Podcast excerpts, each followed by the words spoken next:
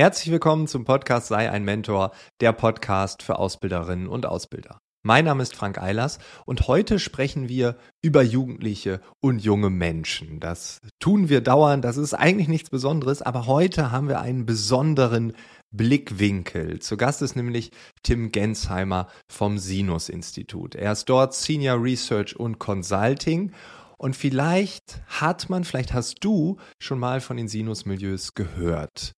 Darüber wollte ich eigentlich reden und dann habe ich bemerkt, dass es sogar eigene Jugendstudien, eigene Jugendmilieus gibt und damit war klar, okay, das Thema ist gesetzt, darüber sprechen wir. Ich möchte nichts vorwegnehmen, aber eine Sache, die ich in diesem Gespräch gelernt habe und die eine gewisse Resonanz ausgelöst hat, auch im Nachgang noch, wenn man über die Jugendlichen spricht, wenn man über die Generation Z, Alpha und so weiter urteilt, dann ist das häufig zu unterkomplex. Das löste in den Tagen danach weitere Resonanz bei mir aus. Deshalb einfach nochmal hier vorab gesagt, mehr möchte ich jetzt nicht verraten. Los geht's jetzt mit Tim Gensheimer. Viel Spaß.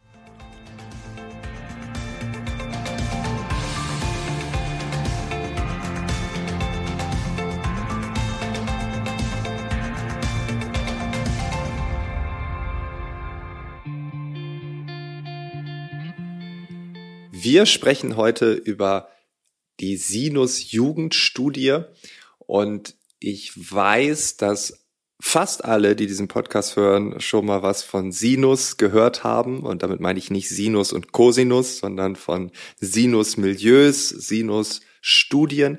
Es gibt aber auch, und das ist das Thema heute, eine Sinus-Jugendstudie. Es gibt seit sehr, sehr vielen Jahren die Sinus-Jugendstudien. Die werden nämlich immer mal wieder durchgeführt. Darüber wollen wir reden. Deshalb die erste Frage, warum gibt es die Sinus-Jugendstudien? Das ist die erste Frage. Und wie oft werden diese durchgeführt? Weil ich kann mir vorstellen, dass es nicht monatlich oder jährlich stattfinden wird. Ja, genau. Ja, vielen Dank erstmal für die Einladung an dich, Frank. Ähm, ich freue mich sehr, dass du mich eingeladen hast, auch jetzt hier über dieses sehr wichtige Thema zu sprechen. Es geht um die Jugend. Ähm, ja, und ganz einfach, Jugendlichen sind die Zukunft. Das klingt jetzt ein bisschen platt, aber wenn man sich überlegt, äh, ja, Jugendliche werden auch älter, die werden auch irgendwann dann mal, äh, sage ich mal, mittelalt und werden Familie und Kinder haben. Äh, ja, sie sind unsere Zukunft der Gesellschaft. Und äh, was wir in unseren Studien auch sehr häufig sehen, ist, dass Jugendliche so eine Art Frühindikator sind oder vielleicht sogar eine Art Frühwarnsystem für die ganze Gesellschaft. Denn alles, was jetzt irgendwie an Trends, an Entwicklungen unter Jugendlichen stattfindet, das äh, schwappt ja dann naturgemäß irgendwann mal dann äh, auch in die etwas ältere Gesellschaft, vielleicht auch in der ein oder ab Art abgeschwächten Form. Also nicht alles, was bei Jugendlichen dann äh, aktuell ist, äh, wird dann auch genauso eins zu eins übersetzt. Ähm, ja, und äh, der dritte Punkt äh, ist eigentlich, dass wir sehen, die Jugendlichen, die gibt es eigentlich gar nicht, sondern auch unter Jugendlichen besteht eine ganz große Vielfalt. Okay. Und äh, ja, diese, diese Vielfalt oder die Jugendlichen in Anführungsstrichen, äh, die erforschen wir ganz intensiv immer alle vier Jahre in unseren äh, Sinus-Jugendstudien. Ähm, 2008 gab es da die erste, ähm, die letzte veröffentlichte ist von 2020 und gerade ähm, arbeiten wir ganz intensiv an der nächsten, die dann 2024 äh, erscheint. Und ja, es ist ja auch einfach seit 2020 mit Corona, mit dem äh, Krieg in der Ukraine, Ukraine mit all den Auswirkungen ja einfach sehr viel passiert, was auch Jugendliche natürlich extrem umtreibt. Und ähm, was wir in diesen Jugendstudien machen, in diese, die alle vier Jahre äh, veröffentlicht werden, ist, dass wir ähm, da die Lebenswelt der Jugendlichen untersuchen. Also das heißt, äh, wir schauen uns ähm, in sehr äh, langen Einzelgesprächen mit den Jugendlichen genau an, äh, was sie bewegt, was ihnen wichtig ist, auch wie sie leben, wie sie ihren Alltag, wie sie ihre Freizeit verbringen, auch was für die Zukunft wichtig ist und so weiter. Ähm, und daraus entsteht eigentlich so ein ganz äh, gutes Bild, äh, was dann die Frage beantwortet, wie ticken Jugendliche. Und daneben gibt es dann auch in jeder Jugendstudie immer mal wieder ähm, thematische Vertiefungen. Jetzt 2020 war es Politik, Wohlbefinden in der Schule, äh, Gesundheit, Sport oder Berufswahl dann, worauf wir dann, glaube ich, auch heute nochmal intensiv äh, zu sprechen kommen. genau. Und das ähm, ganz Besondere bei diesen Studien ist eben, dass wir qualitativ forschen Das heißt, ähm, wir sprechen ganz intensiv mit ungefähr 70 Jugendlichen aus ganz Deutschland ähm, über verschiedene Themen. Ähm, wir besuchen die Jugendlichen auch zu Hause, schauen uns quasi äh, mit der Forscherbrille an, wie diese Jugendlichen leben. Natürlich immer mit Einverständniserklärung der Eltern, das ist ganz klar. Und dann geht ihr in die Zimmer rein und genau. schaut euch äh, Okay, krass. Genau. Und äh, da machen wir beispielsweise dann auch Bilder, auch immer mit Absprache und gerade über äh, darüber, wie jetzt jemand lebt, ähm, da äh, entsteht schon mal ein ganz guter Eindruck, wie diese Person tickt. Also ist das extrem äh, gut äh, eingerichtet im Sinne mit sehr reflektiert und man möchte ja auch immer etwas zeigen über die Art, wie man quasi lebt oder wie man sich ja. einrichtet. Äh, manche wollen das nicht, le äh, legen da nicht so Wert drauf auf ihre Einrichtung. Das sagt sagt ja auch schon was aus oder gibt auch einfach bestimmte Einschränkungen, dass manche sich nicht so einrichten können, wie sie vielleicht wollen. Nur so als mhm. Beispiel, genau. Ah, interessant. Aber wissen die das vorher, dass ihr vorbeikommt? Äh, ja, schon, ja, ne? absolut. Also die also, räumen alle vorher auch auf. Das ist ja dann wahrscheinlich. Also, äh, es ist auch ganz unterschiedlich. Also manche äh, inszenieren das regelrecht. Also da ist dann jedes, äh, alles, was man sieht, ist dann mit Bedacht gewählt und inszeniert. Ah. Und wiederum bei anderen ähm, die tun das eben nicht. Und äh, das ist ja auch schon mal eine Aussage. Also wie ja, möchte ich okay. vielleicht nach außen wirken oder mhm. ist mir das mhm. eher weniger wichtig? Ja. Oder die eine Person sagt, hier soll äh, mal gezeigt werden, wie viel Pizza ich wirklich essen kann und die genau. stapeln sich da im Hintergrund genau, die, genau, genau. die Pizzakartons. Ja, okay, okay. Cool. Also das war mir gar nicht bewusst. Ich hätte wirklich gedacht, dass ihr wirklich nur eine Befragung macht, dass ihr aber auch äh, da quasi in die Höhle der Jugendlichen jeweils in die Einzelhöhlen reingeht und euch das anschaut. Das ist ja schon auch sehr, sehr speziell und weil halt so privat. Also wenn ich mir vorstelle, äh, ihr wärt da damals in mein Jugendlichenzimmer gekommen, ähm, ja, ich glaube, ich wäre auch, hätte zu der Gruppe gehört, die inszenieren Mhm. Und das mit dem Aufräumen hätte ich wahrscheinlich aber auch nicht hinbekommen vorher.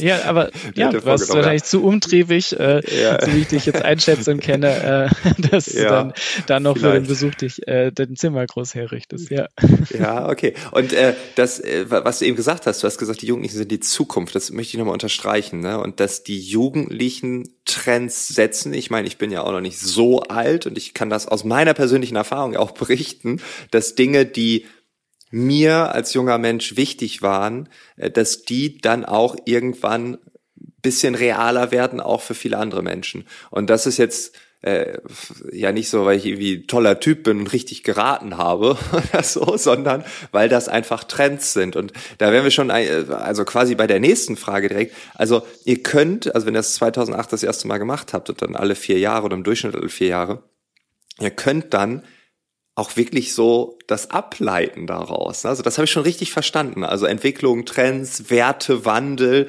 und Co. Da, da sieht man dann, okay, da gehen die Jugendlichen hin und gleichzeitig sieht man wahrscheinlich kurz später auch in der gesamten Gesellschaft gibt es bestimmte Trends, die wir hier vor acht Jahren vielleicht gesehen haben. Das ist wirklich so. Genau, also das ist genauso, wie du sagst. Ähm, also das Sinus-Institut ähm, beschäftigt sich ja schon seit über 40 Jahren ähm, mit dem Wertewandel in der Gesellschaft. Also unser Institutsgründer hat da Ende der 70er Jahre damit angefangen. wir haben quasi einen relativ guten Überblick, wie sich seitdem die Gesellschaft verändert hat und auch immer noch stetig in Veränderung befindet. Und äh, wir haben eben auch festgestellt in unseren Jugendstudien, die wir eben entweder so äh, sehr äh, tiefgreifend qualitativ machen, mit, Wohn äh, mit Besuchen zu Hause, aber es gibt natürlich auch darüber hinaus noch die klassischen repräsentativen Befragungen mit Jugendlichen. Mhm. Das ist natürlich auch. Wir sehen eben, ähm, dass gerade bestimmte gesellschaftliche Trends äh, in den, unter Jugendlichen ihren Ursprung haben. Also damit meine ich jetzt weniger den neuesten äh, Modetrend oder die, äh, sondern das sind soziokulturelle Trends. Und da will ich gerade mal ein paar Beispiele nennen. Ähm, also wir konnten zum Beispiel schon recht früh sehen in unseren Jugendstudie, dass so das Thema deutsche Spaßgesellschaft, was ja in den Nullerjahren sehr präsent war, dass das ähm, bei Jugendlichen schon gar nicht mehr so ausgeprägt war. Also dieser jugendtypische Hedonismus, der ist zurückgegangen, dieses Thema Freiheit, grenzenloser Spaß und Action, das war immer noch wichtig für Jugendliche, aber nicht mehr ganz so wichtig wie in den Jahren davor. Ja. Das sehen wir jetzt auch in, in, in der Erwachsenengesellschaft, wenn man so will. Ähm, das ist alles ein bisschen ernster geworden. Auch so diese Skepsis gegenüber ähm, Wettbewerb und diesem krassen Effizienzdenken, was auch, glaube ich, in den 90er oder den Nullerjahren sehr präsent war, das wurde auch eher unter Jugendlichen zuerst kritisiert. Ähm, und ja, man möchte eigentlich mehr wieder auf das Gemeinsame, auf das Gemeinschaftliche, was man vermisst. Ähm, mhm. ja, und auch gerade dieses Thema Vereinzelung, Polarisierung, ähm, das bedrückt Jugendliche doch schon enorm. Ja, und diese Auswirkungen, die sehen wir ja, sage ich mal, in der wachsenden Gesellschaft, gerade insbesondere in den letzten Jahren. Okay, das ist äh, super interessant, dass man so diese generalistischen Entwicklungen oder gener generellen Entwicklungen dann da schon ableiten kann. Ähm, wenn dich jetzt jemand fragt, wie ticken denn die Jugendlichen heute, ne, dann wirst du wahrscheinlich auf die 2020er Studie verweisen, vielleicht auch ein paar Erkenntnisse aus der nächsten Studie mit einfließen lassen. Was würdest du da sagen? Mhm. Ähm, also auch mal ganz grundsätzlich das, was ich jetzt erzähle, das ist keine Geheimwissenschaft, das ist alles ähm, öffentlich einsehbar. Also du sagst, unsere letzte große Studie kam eben 2020, äh, 2020 raus. Ähm, die nennt sich Wie ticken Jugendliche. Wenn man das googelt äh, oder in anderen Suchmaschinen eingibt, dann okay. findet man das. Äh, man kann das kostenlos bei der Bundeszentrale für politische Bildung herunterladen, sich aber auch als Buch bestellen, wenn man eher der Leser ist. Und auch auf unserer Webseite ähm, sinus-institut.de, da gibt es einen Reiter mit äh, Studien. Da gibt es dann auch andere Jugendstudien, die in der Zwischenzeit herausgekommen sind. Genau, aber sage ich mal, die letzte große Grundlage kommt eben von 2020 und da haben wir festgestellt, es gibt äh, so ein paar Werte, auf die sich alle Jugendlichen einigen können. Ähm, und das ist, äh, sind so Sachen wie soziale Geborgenheit, Familie ist ganz wichtig, Freunde, auch das Thema Treue ähm, oder auch soziale Werte wie jetzt Altruismus, Toleranz, Leistung und Selbstbestimmung. Das haben irgendwie alle Jugendliche verinnerlicht. Da gibt es keine ähm, allzu großen Unterschiede. Und ähm, ganz generell hatte ich eben auch schon mal ein bisschen vorgegriffen. Wir haben eben gesehen, die Jugendlichen sind ernst geworden. Ähm, also sie sind ernst, sie sind problembewusst. Auch so eine Frage, die wir da in den Raum gestellt haben, kommt ihnen so, kommt ihnen der Spaß abhanden? diesen typisch jugendlichen Leichtsinn in Anführungsstrichen. Den sehen wir natürlich noch, aber nicht mehr so ganz so ausgeprägt wie in den Jahren davor. Ähm, ja, niemand ist so wirklich unzufrieden, aber so der Zukunftsoptimismus, der Zukunftsenthusiasmus, der ist nicht mehr so da. Ähm, das liegt einfach daran, äh, oder wir erklären es uns daran, dass ähm, es einfach eine sehr hohe Sensibilität auch ähm, damals schon für die drohende Umwelt- und Klimakatastrophe gab. Migration war so eine große Unbekannte. Wo geht's denn dahin? Was passiert damit? Ähm, und man hat äh, sehr, selbst stark hohen Leistungsdruck und Zeitmangel ähm, auch in dem Alter schon äh, äh, äh empfunden. Ähm, hat auch teilweise Ängste einfach um das soziale Umfeld. Man, man mhm. bemerkt, es hat bewegt sich irgendwas. Und das resultiert eigentlich in so einer sehr starken Suche nach Halt, nach Orientierung, nach Sicherheit, nach Geborgenheit. Das ist viel wichtiger äh, geworden als jetzt das früher typische Ausbrechen und Umbrechen und ich erfinde mich jetzt selbst und mache mein eigenes Ding, ist immer noch wichtig, aber das orientiert sich stärker äh, so an den Themen ja Halt, Sicherheit, Orientierung. Und ein ganz zentraler Wunsch für die Jugendlichen, ähm, war damals und ist es auch immer noch, das sehen wir immer wieder, ist es in der Mitte der Gesellschaft anzukommen. Also so ganz klassisch zugespitzt gesagt, äh, die eigene ja. Familie, ähm, das eigene Haus, die eigenen Kinder, vielleicht noch ein Haustier dazu, in Urlaub fahren. Das ist das, worauf sich die meisten einigen können, was sie mal von ihrem Leben später haben wollen. Und ich glaube, ähm, wenn sich jetzt unsere ZuhörerInnen mal ähm, zurückerinnern an ihre Jugendzeit, ob das vielleicht damals auch schon so relevant war oder vielleicht auch andere Sachen eher im Vordergrund standen. Genau. Und ja. äh, was wir auch ähm, gesehen haben, ist, dass ähm, die Jugend sich zu wenig gehört äh, fühlt in der Politik, in der Gesellschaft, sich auch nicht ernst genommen fühlt. Das betrifft natürlich vor allem das ganz große Thema ähm, Klimakatastrophe, Klimawandel, ähm, aber auch andere Themen. Äh, man fühlt sich da ohnmächtig, äh, man fühlt sich nicht ausreichend repräsentiert und gerade so, ähm, ja, die etablierte Politik ist eine ganz entfernte, fast abgekoppelte Welt, könnte man schon fast sagen. Ähm, das ist jetzt aber nicht so, das resultiert jetzt nicht in so einem typischen Politiker-Bashing, sondern es ist eher ein Verständnis da und auch Empathie für diesen wirklich harten Job, den die Personen da machen. Ähm, ja, geht auch einher mit einem gestiegenen politischen Interesse, aber äh, jetzt ist kein nachhaltiges politisches Engagement, was wir jetzt sehen konnten. Mhm. Auch ähm, die Jugendlichen, die sich bei Fridays for Future beispielsweise engagieren, da sehen wir halt doch deutlichen Bildungsbias. Also es sind halt doch die formal hochgebildeten Jugendlichen, die dort eher äh, teilnehmen, äh, sich eher engagieren jetzt als, äh, sage ich mal, der Querschnitt oder alle Jugendlichen. Genau. Hm. Okay, auch interessant, ne? wie wie man da schon die Unterschiede sieht. Und das ist ja auch der Punkt, auf den wir heute unbedingt noch zu sprechen kommen müssen.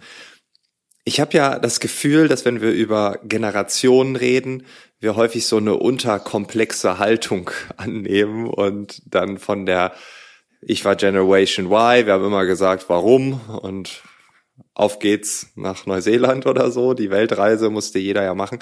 Und dann kam die Generation Z oder Gen Z oder Generation Z. Dann sind, äh, gibt's die Alphas. Ne? Also wir versuchen, das ist so meine Wahrnehmung, dann immer so Generationen in so eine Schublade zu packen. Und die sind so, ne? obwohl du gerade ja schon gesagt hast, eigentlich wollen alle irgendwie in der Mitte der Gesellschaft landen und so ein ganz normales, klassisches, wie wir es alle kennen, Leben führen.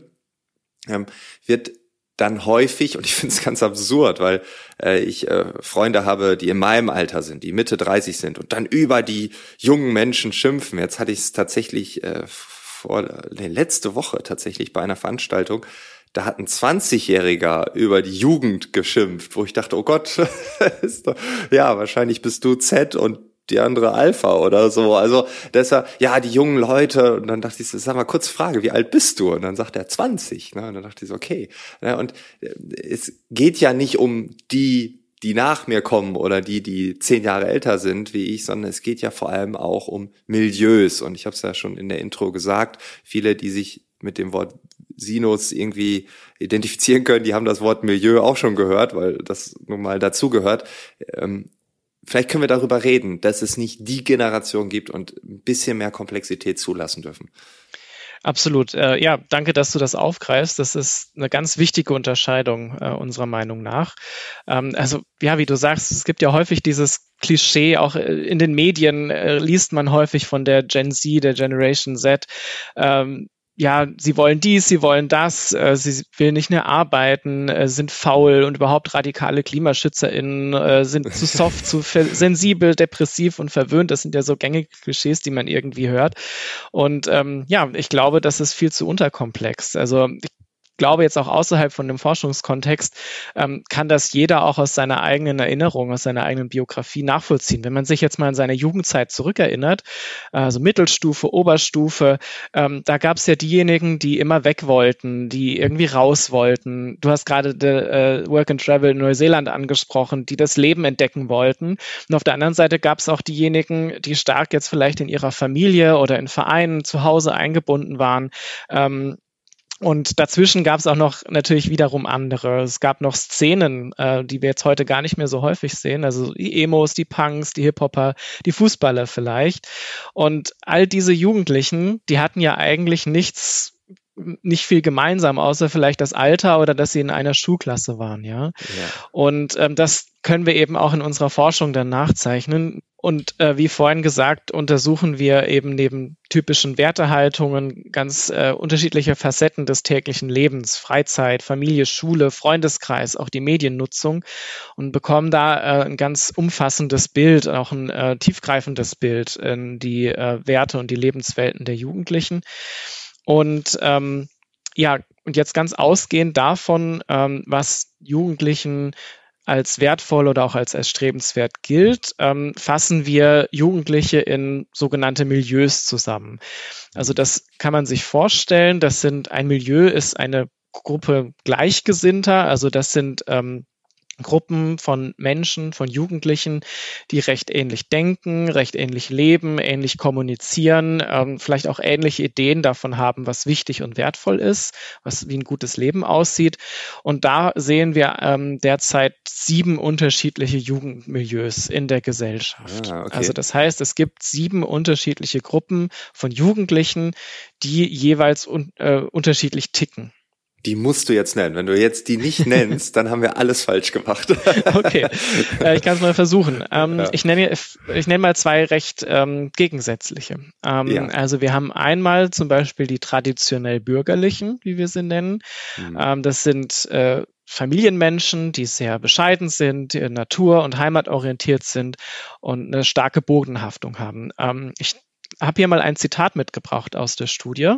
Ähm, da wurde ein Jugendlicher gefragt, äh, wie er sich denn mal so seine Zukunft vorstellt. Und da hat die Person gesagt, ähm, ja, ich glaube, ich werde so ein typischer Mittelklasse-Deutscher. Ähm, mein Ziel ist es, äh, quasi wie meine so zu werden, wie meine Eltern jetzt leben. Einfamilienhaus irgendwo auf dem Dorf in Schleswig-Holstein.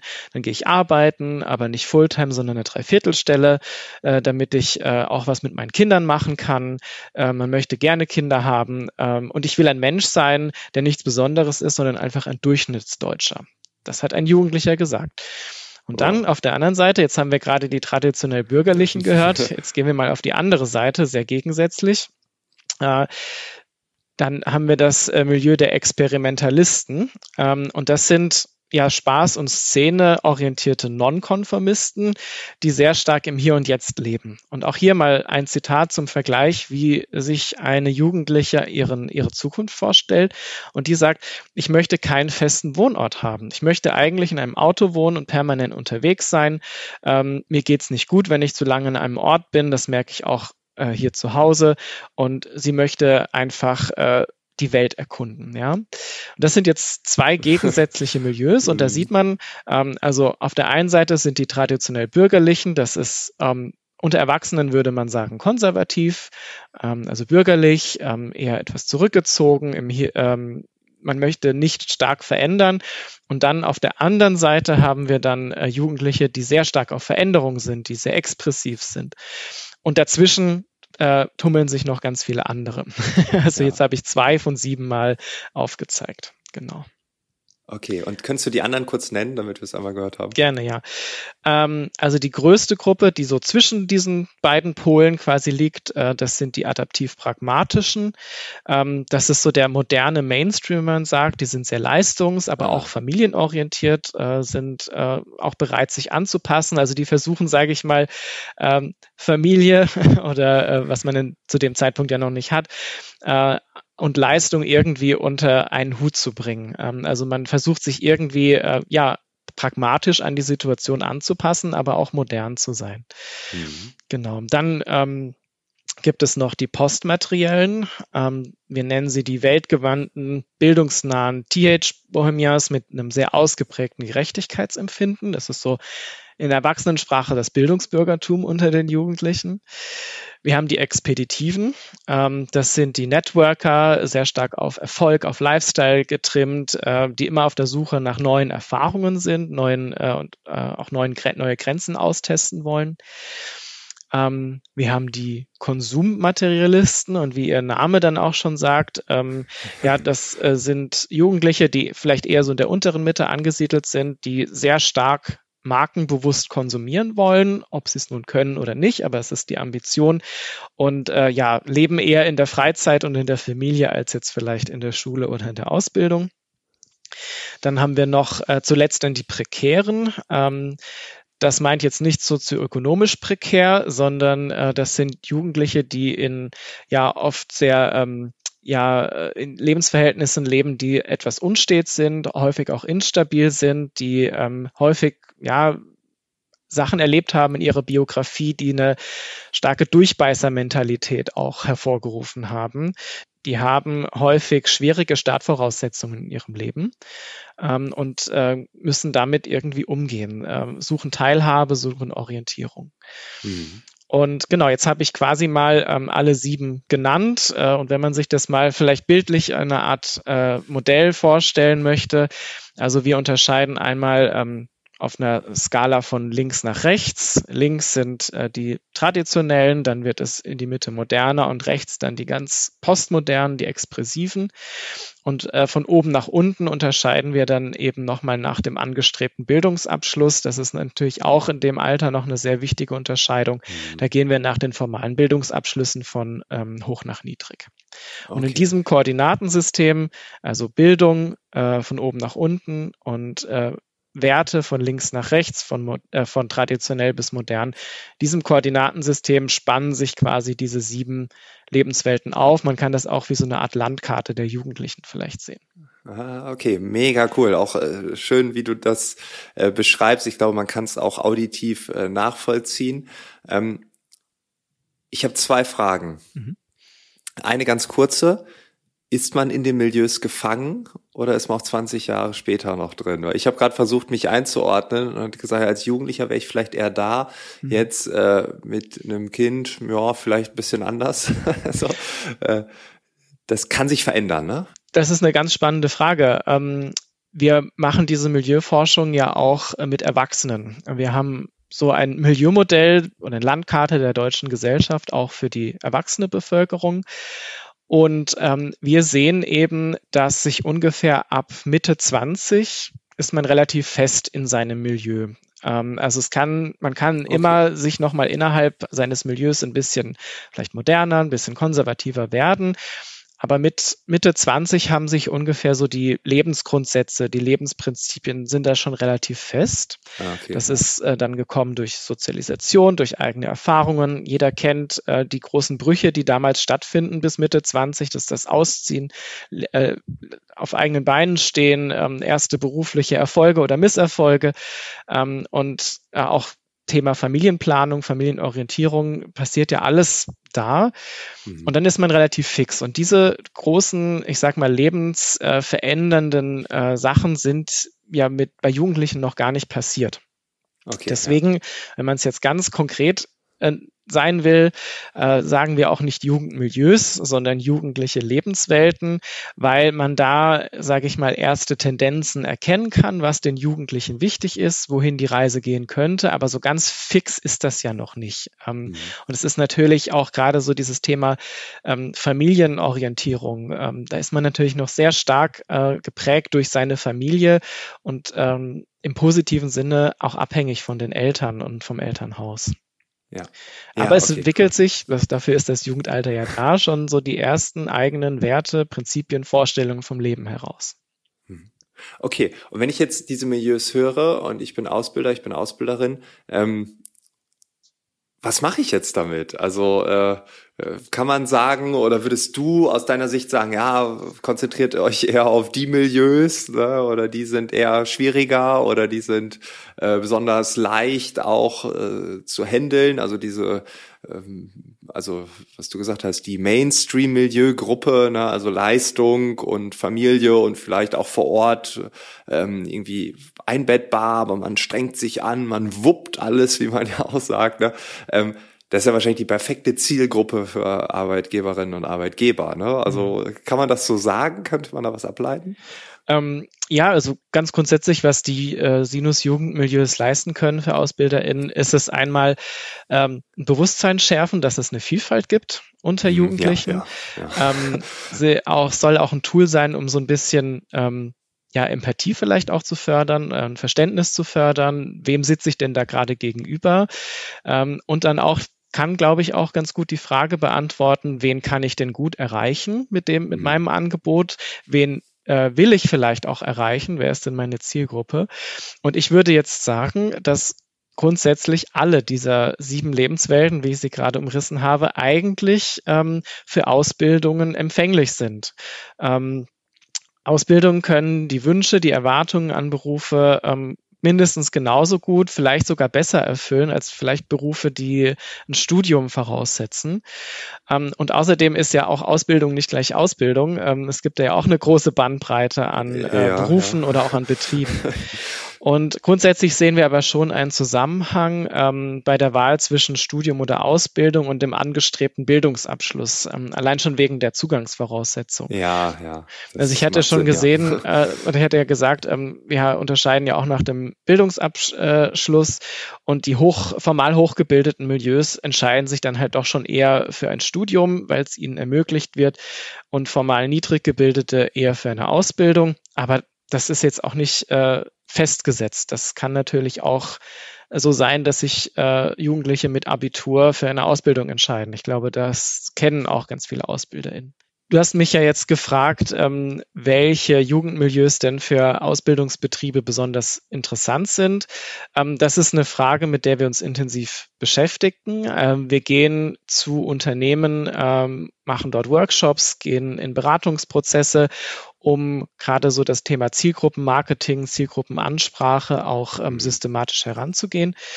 Und ähm, ja, es gibt mal so drei interessante Zielgruppen. Ähm, da würde ich nochmal auf die traditionell bürgerlichen äh, verweisen. Das war vorhin der Jugendliche, der in Schleswig-Holstein leben bleiben wollte und so sein wollte wie seine Eltern.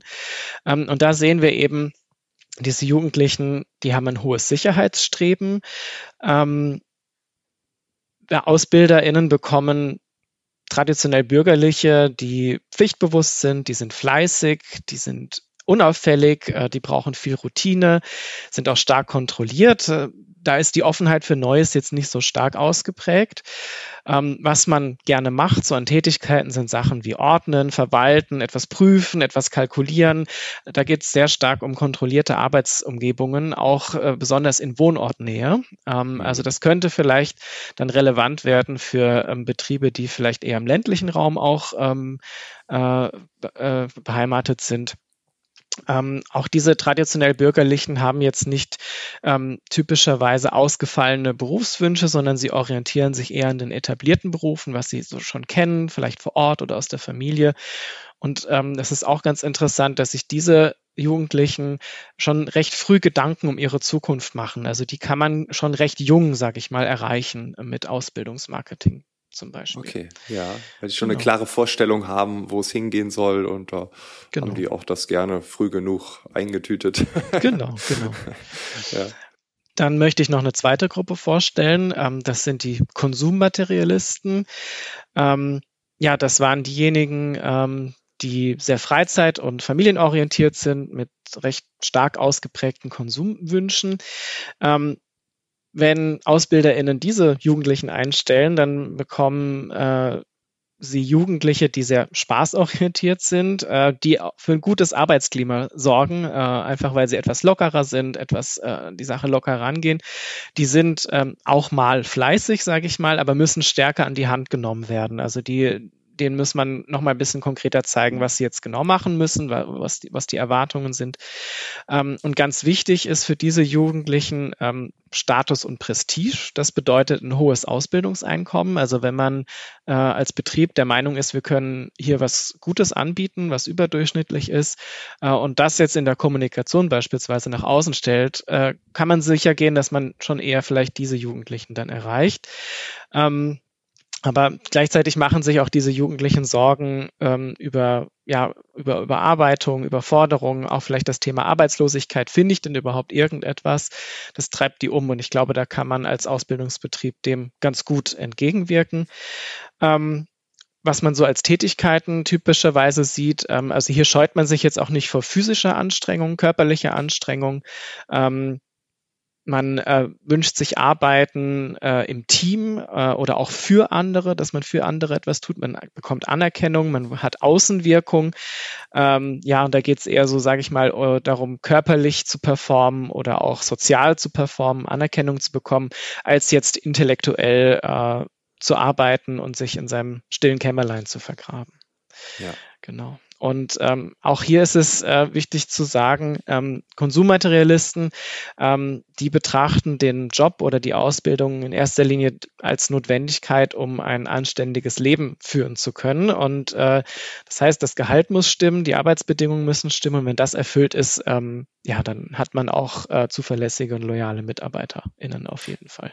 Okay, also wenn ich jetzt Ausbilder wäre, dann würde ich aus diesem Gespräch rausgehen und hätte zumindest eine gewisse Schärfung jetzt im Punkto Jugendliche sind sehr unterschiedlich. Und ich muss mir schon in der Rekrutierung, im Prozess Gedanken machen, welches Unternehmen habe ich, welche Menschen brauche ich, welche Azubis würden unserem Unternehmen gut tun. Wenn man jetzt sagt, okay, wir sind ein sehr ordnungsliebendes Unternehmen, dann stelle ich entweder mehr Menschen ein, die gerne verwalten und ordnen mögen. Oder ich sage, ja, wir sind ein sehr ordnungsliebendes Unternehmen, aber so eine gewisse Frische tut uns gut. Ne? Also hier auch Komponenten reinzuziehen, nicht nur aufs Zeugnis zu schauen, sondern wirklich äh, das mit einzubeziehen. Also das würde ich persönlich als Ausbilder jetzt mitnehmen, ist, glaube ich, der Kern, der bei mir die größte Resonanz ausgelöst hat hier in diesem Gespräch. Einfach zu sehen, es gibt noch so Facetten, die wir vielleicht im Recruiting-Prozess in den letzten Jahren, gerade wenn man an kleinere Unternehmen denkt, vielleicht nicht so klar beleuchtet hat, vielleicht intrinsisch ne, oder so bauchgefühlmäßig, doch irgendwie, ja, wir brauchen mal was Frisches oder so. Aber das so auszudrücken, wie ihr es macht, das glaube ich, schon ganz besonders und, und ganz hilfreich. Wenn du aus deiner Perspektive jetzt ähm, ähm, ja Unternehmen, Organisationen beraten müsstest, was du auch tust, ähm, was sollten so Quintessenz, so der Kern vom Kern, was sollten Ausbilderinnen und Ausbilder unbedingt auf dem Schirm haben? Äh, was musst du noch sagen? Das, was müssen alle noch unbedingt mitnehmen?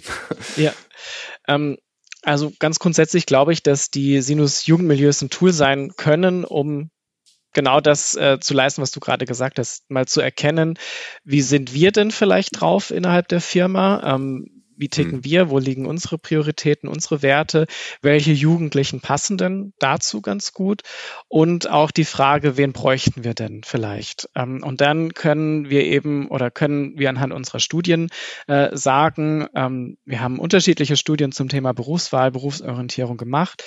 Wir können eben genau zeigen, ähm, welches Milieu, welche Zielgruppe ist denn mag denn welche Tätigkeiten, welchen Job, was sind denn wichtige Berufswahlkriterien, wie informiert man sich, welche Aspekte sind denn da wichtig und wen kann man denn erreichen, äh, über welches Medium. Das sind äh, die Grundlagen, die unsere Studie eben, unsere Studien beantworten können. Ähm, jetzt als Raten äh, oder als Rat äh, für AusbilderInnen, ich kann jetzt keine vollständige Checkliste anbieten, die jetzt Erfolg garantiert. Aber das ich glaube auch ganz unterkomplex. genau. ähm, aber ich glaube, ganz wichtig ist es, dran zu bleiben und sich mit äh, Jugendlichen auseinanderzusetzen. Also ähm, nicht nur die Draufsicht zu haben und äh, sich vielleicht das Bauchgefühl ist nicht immer verkehrt, aber vielleicht auch noch mal ein bisschen genauer hinschauen äh, und sich vielleicht nicht in Klischees äh, nur bedienen, sondern mal nochmal so einen Blick hinter das Klischee zu werfen. Ähm, und das ähm, ist, glaube ich, dann wiederum die Voraussetzung, dass man sich auch erfolgreich mit Zielgruppen auseinandersetzen kann. Eben nicht, weil eben weil es so ist, es gibt nicht nur die Jugendlichen, sondern auch innerhalb der Jugendlichen diese großen Vielfalt. Ähm, und wie schon gesagt, also es gibt einfach milieuspezifische Affinitäten, was Berufe, was Tätigkeiten, was Kommunikation angeht.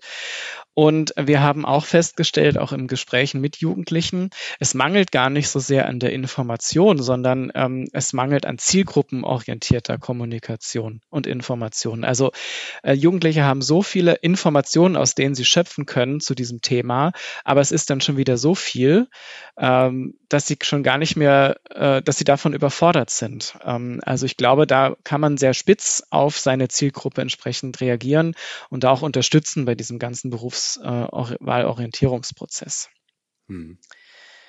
Also den Wald vor lauter Bäumen nicht zu sehen. Absolut, absolut. Ist schon immer und, ein ähm, Klassiker ähm, gewesen. genau.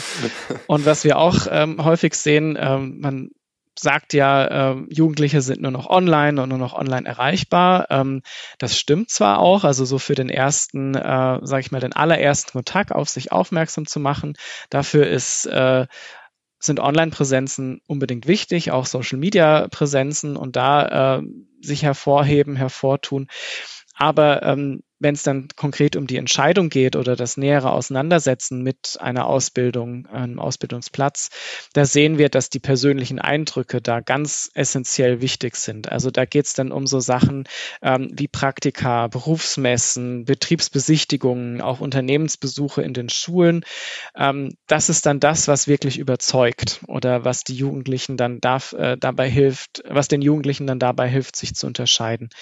Ähm, und da ähm, ist es wichtig, ja, in so, in so, Formaten wie Praktika zu denken, was ja auch viele Betriebe schon machen, aber vielleicht auch mal so Schnupperangebote, dass man ähm, mal nur einen Tag reinguckt oder mal so ein Kurzpraktikum äh, von einem Tag und mal rumgeführt wird beispielsweise. Ähm, in solchen Sachen und praktische Eindrücke, ähm, auch Erzählungen von PraktikerInnen, ähm, die ja dann auch sozusagen als Werbebotschafter für einen Betrieb oder für einen Beruf dann fungieren. Genau. Cool. Ich würde sagen, wir haben das Thema mehr als umrundet, vielleicht auch zwei oder dreimal. Also vielen, vielen Dank, Tim, für diese Welt, die du uns skizziert hast. Und ich glaube, wir haben damit, ja, vielleicht auch so den einen oder anderen Nerv getroffen. Wir haben auf jeden Fall den Blickwinkel verändert. Wir haben vielleicht auch Sinne geschärft. Das würde ich mir wünschen. Äh, wie gesagt, ich habe meine Resonanzpunkte, die Dinge, die besonders resoniert haben, gerade schon wiedergegeben.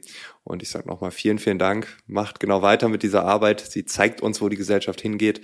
Sie warnt uns. Äh, sie gibt uns vor, was gut läuft, was nicht so toll läuft. Und äh, ja, ich bin gespannt, was dann 24 dann da drin steht. Ja, vielen Dank nochmal für deine äh, spannenden Fragen und die Einladung. Alles Gute. Das war das Gespräch mit Tim Gensheimer vom Sinus-Institut. Wir haben in den Shownotes ein paar Dinge verlinkt, zum Beispiel die Jugendstudie, nochmal die Visualisierung der Milieus, sodass man nochmal reinschauen kann. Und ich bin mir sicher, das lohnt sich, das macht auch Sinn. Und wenn du mehr wissen willst über dieses Thema, dann kannst du dich auch einfach auf der Seite nach links und rechts klicken. Die haben genug Material zu dem Thema. Wir hören uns im nächsten Monat wieder. Bis dahin, alles, alles Gute.